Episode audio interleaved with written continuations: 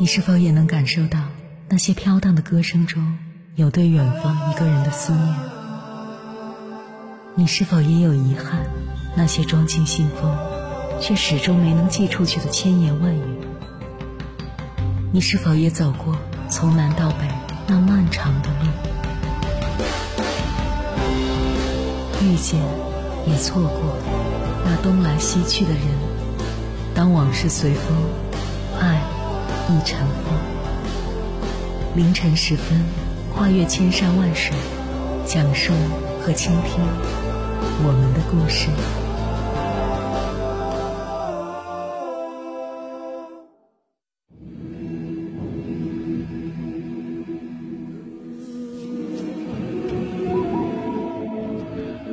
欢迎回来，各位夜行者。这里是正在直播的中国交通广播，千山万水只为你，深夜不孤单。我是迎波，绰号鸭先生。我要以黑夜为翅膀，带你在电波中自在飞翔。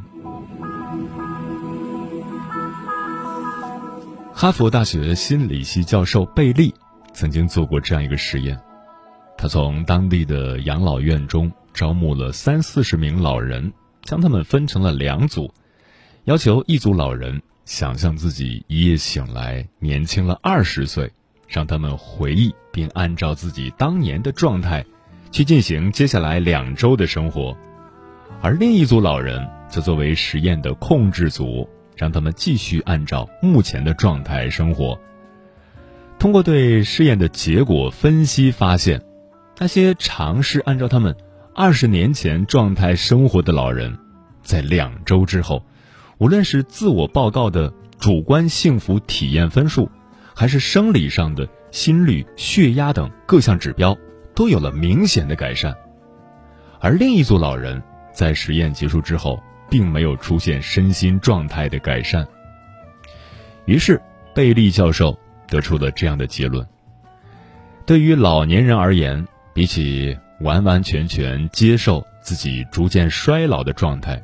那些仍然保持一颗年轻的心态，愿意用年轻的态度去生活的老人，会有更高的幸福感指数，也会拥有更健康的身体状况。确实如此，对于自我生活的掌控感，是影响我们身心状态的一个重要因素。我们都有这样的经历：每当我们的自我无处安放时。我们的内心就会充满焦虑，我们对自己也会丧失信心，屈从于周遭环境对自己施加的影响。比如，社会上对于逐渐衰老的普遍看法是，需要老人接受这件事，安享晚年生活。似乎随着年纪的增长，人就是应该越来越安静，越来越无趣，越来越沉闷。但其实，对于我们每个人来说，生活永远都是自己的，你想怎么活就怎么活。如果你想保持活力，那就坚持锻炼；如果你想跟上时代，那就坚持学习。接下来，千山万水只为你，跟朋友们分享的文章名字叫《越活越年轻的奥秘》，生物学诺奖得主告诉你，作者王思涵。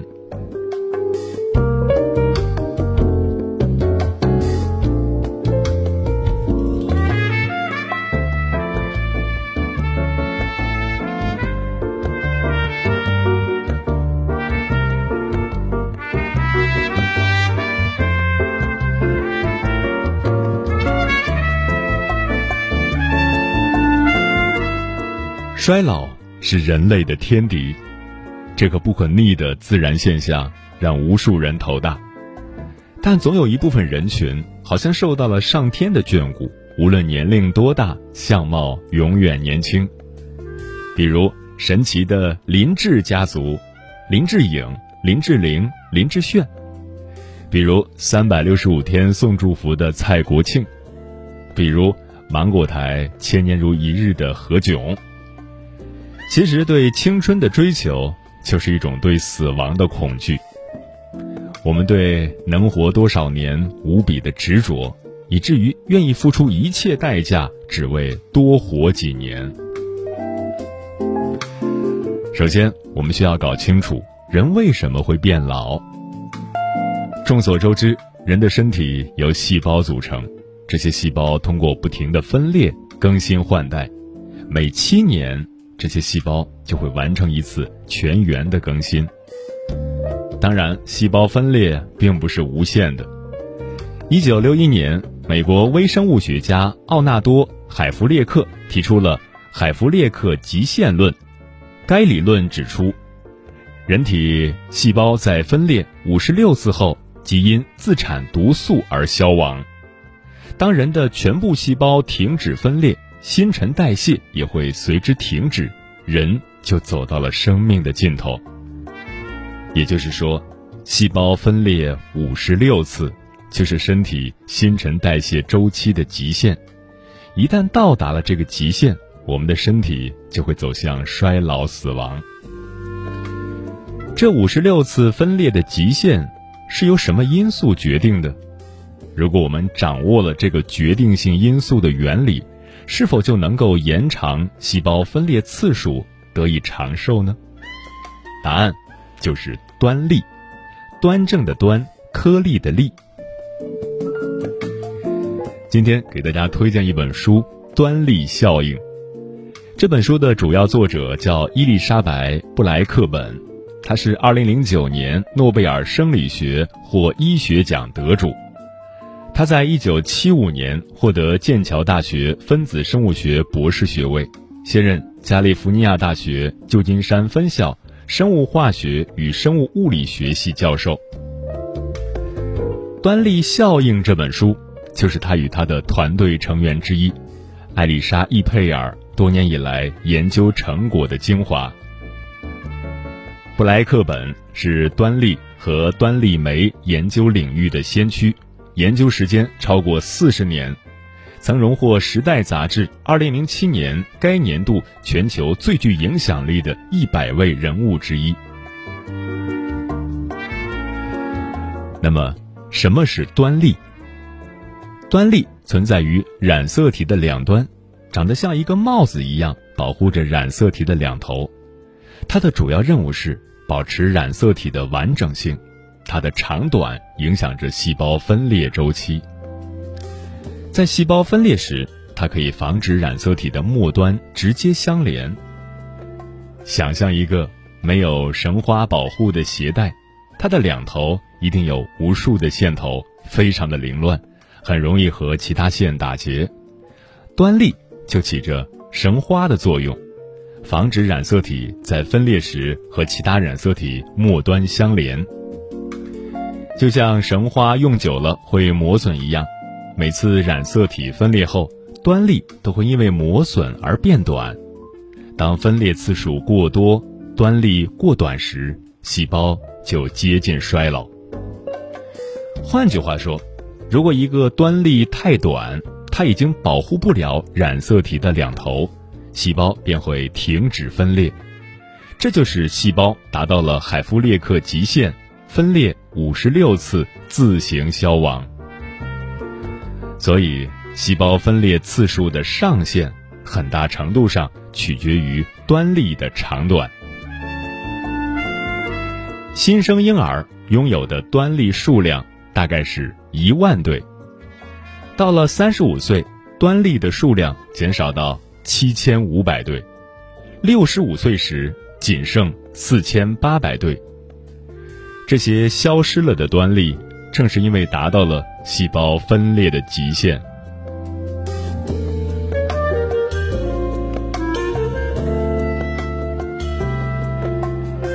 那么，端粒的长度是不是可以和人的寿命挂钩呢？科学研究表明，是的。美国研究基因与环境等因素对人体疾病影响最大的机构之一 ——RPGEH 组织，他们测量了十万个志愿者唾液端粒的长短，跟踪实验长达三年。他们发现，人体的端粒长度从二十岁开始缩短，到七十五岁耗尽。这一发现。在他们的数据图中有所展示，值得注意的是，实验数据竟然在七十五岁后开始反弹。难道说七十五岁后端粒开始自我恢复了吗？很可惜，这是一个幸存者现象，也就是说，很多拥有短端粒的人在七十五岁之前就已经去世了。幸存的都是拥有更长、更健康端粒的人。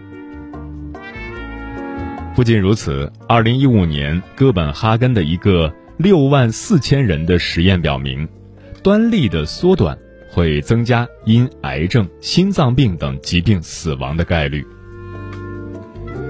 不难看出，端粒的长短预示了死亡率，而且，RPGEH 十万人的实验也对志愿者进行了跟踪，他们发现，当把所有死亡原因都算在内的时候。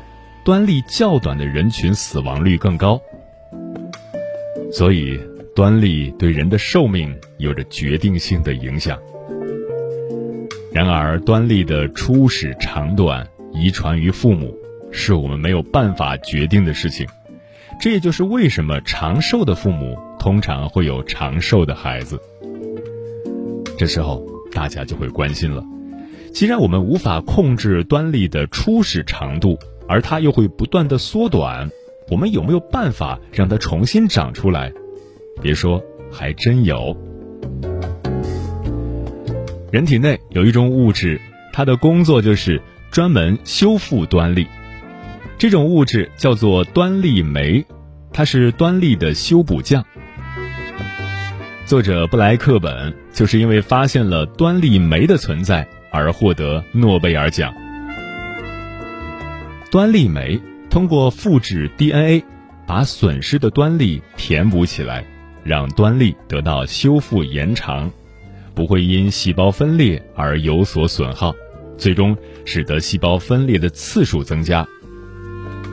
但是我们不能高兴的太早，因为人体所产生的端粒酶数量跟不上端粒消耗的速度，甚至在某一时间点。端粒酶会停止生长。如果不能自我生产，我们能不能像补充维生素一样吃端粒酶类的补品呢？可惜，答案是否定的。如果端粒酶数量过多，人体将无法控制细胞分裂。当一个细胞无止境的分裂时，它就变成了癌细胞。从现有的研究来看。摄入人造端粒酶会大大增加这些酶转化为癌细胞的概率，所以从作者的专业角度来看，摄入人造端粒酶并不是一个安全的选择。这么说来，人类好像对端粒的自然缩短束手无策，只能认命，真的是这样吗？布莱克本在端粒界奋战了几十年。他一直想要解决的一个问题就是，当我们了解了端粒的来龙去脉以后，我们是不是能通过改良生活习惯，促进端粒酶的再生，保持端粒的健康状态呢？《端粒效应》这本书就是布莱克本给出的答案。在介绍了端粒对于人体的重要性后，布莱克本和易佩尔。随后为读者揭晓了生活中的哪些因素与端粒的健康有着密切的联系，我们当下又能做出哪些改变，减少端粒的磨损？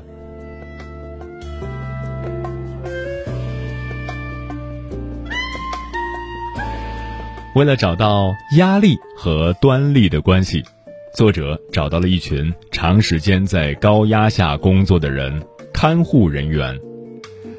看护是一个二十四小时的高强度工作，身体上的疲劳还不算什么，看护人员的心理承受能力每天都在经受着挑战。二零零四年，作者们找到了一组孩子有先天疾病的母亲，还有另一组有着健全孩子的母亲，对他们进行了跟踪研究。最终发现，照顾孩子的时间越久。感到自身压力越大的母亲，端粒数量越低，长度越短。把他们个人的其他影响因素，包括年龄、身体状况等控制以后，得到的结果还是相同的。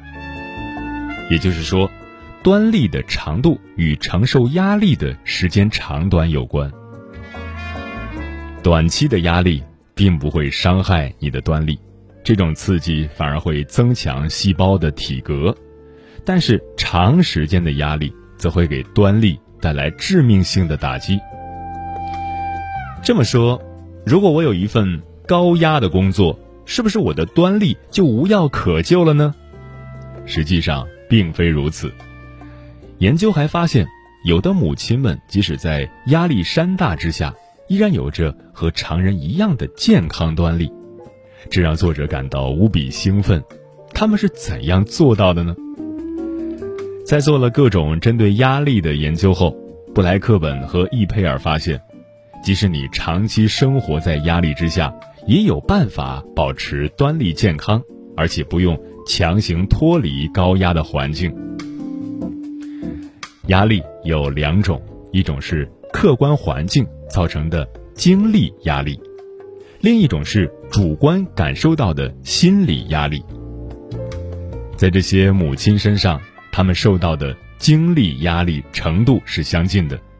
但不是所有人对压力的反应都相同，确切的说，只有一种压力反应直接导致了端粒的损伤，那就是心理压力，或者叫它危机焦虑。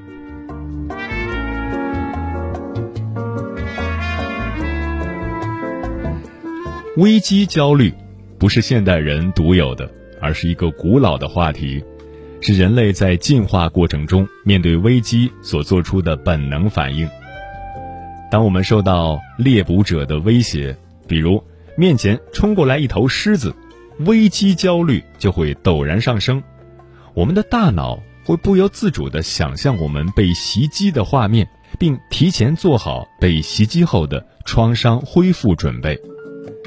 打个比方，假如明天。你有一场面向三百个观众的重要演讲，你今天是不是会特别紧张？入睡前你会不会一遍的背稿子，设想出一百种演讲失败的状况？忘词了怎么办？观众根本听不进去怎么办？我准备的笑话都没有人笑怎么办？你不断的回想起从前演讲失败的经历，自信心大受打击。对明天的演讲更没有把握了，结果你整晚都没有睡好。危机焦虑程度很高的人，往往都有预见性的担忧，他们把很多还没有发生的事情想象的非常糟糕，因而感到恐惧、焦虑甚至自卑。所以，压力产生的危害，主要不是来自外在的精力压力。而是它给你带来的生理上的胁迫感，即使经历本身还没有发生。如果你的心智长时间的被这些心理层面的压力所占据，那么端粒缩短的速度就会大大加快。如果你发现自己总是心理压力很大，有着高度的危机焦虑，有没有什么办法做出积极的调整呢？当然有，在面对压力的时候，一个人的反应不可能是完全负面或者完全乐观的，他的反应一定是危机性反应和挑战性反应的综合。挑战性反应会调动体内的积极响应，心跳加速，血氧含量增加，各种生理反应都在为迎接挑战而准备。挑战性反应能够帮助你更好地做出决定、完成工作，还能让你的大脑保持年轻。实验人员在运动员身上发现，挑战性反应更强烈的运动员更容易取胜。只要挑战性反应的占比大于危机性反应，你就可以健康的面对精力压力。你就能更好的去选择你的生活体验，将危机转化为挑战。这听起来无比简单，不就是拥有一个好的心态吗？确实，这说起来很容易，但是，拥有积极心态的方法是什么？作者就给我们举了两个：一，减少自尊心的威胁。每当你对自我价值产生怀疑的时候，拿起纸和笔，写下对你来说最重要的事情，当然。最好和那些带给你压力的事情无关，例如你的人生目标、你的愿景规划。当下的事情非常棘手，带给你极大的困扰，但是你要提醒自己，你最终的远大目标是什么？当前的压力有什么积极的影响？压力正在用什么方式帮助你走上正确的道路？换句话说，眼前的重负。是为了未来的诗与远方所打下的基础是必不可少的。因此，你的自尊心和自我价值是你内心的价值观所支撑的，而不是来自于单个事件的结果。没有任何压力能够打垮你，只要你不再否定自己的价值。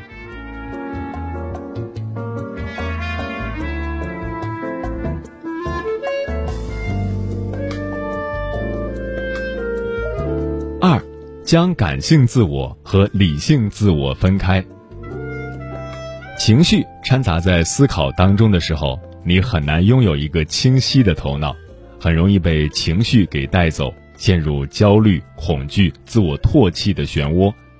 因此，你需要将感性自我和理性自我隔离开。语言上的隔离。当你在思考的时候，与其说。我觉得什么什么让我感到困扰，倒不如说小明觉得什么什么让他感到困扰。这里的小明就是你自己的名字。你将自己置身事外，可以有效的避免当局者迷，不被涌上来的情绪所绑架。时间上的隔离，当你在思考眼前的事情的时候，因为时间上离你最近，所以。它会被无限放大，好像这就是我人生中最重要的事情了。下次遇到棘手的问题时，你要问自己：十年后这件事对我的影响还大吗？实验表明，认清一件事的非永久性，能够帮助你更早的看淡它。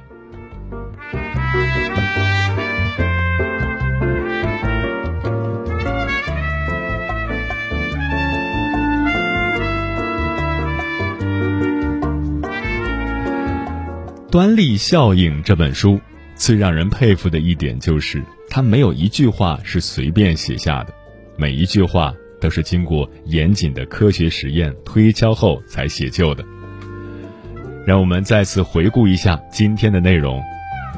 端粒存在于染色体的两端，它的主要任务是保持染色体的完整性。端粒的长短影响着细胞分裂周期。与寿命的长短有直接的关系。端粒酶可以修复磨损的端粒，但是人体产出的端粒酶数量微乎其微。作者并不建议摄入人造的端粒酶，因为很容易致癌。长期压力所带来的危机焦虑感危害着端粒的健康。然而，只要能够将负面的心理反应转化为挑战性反应。即使面对高压，也不会损害身体健康。减少自尊心的威胁，将感性自我和理性自我分开，是转变心态的核心。一句话：拥有健康的端粒，才会有健康的细胞，才会有年轻的身体。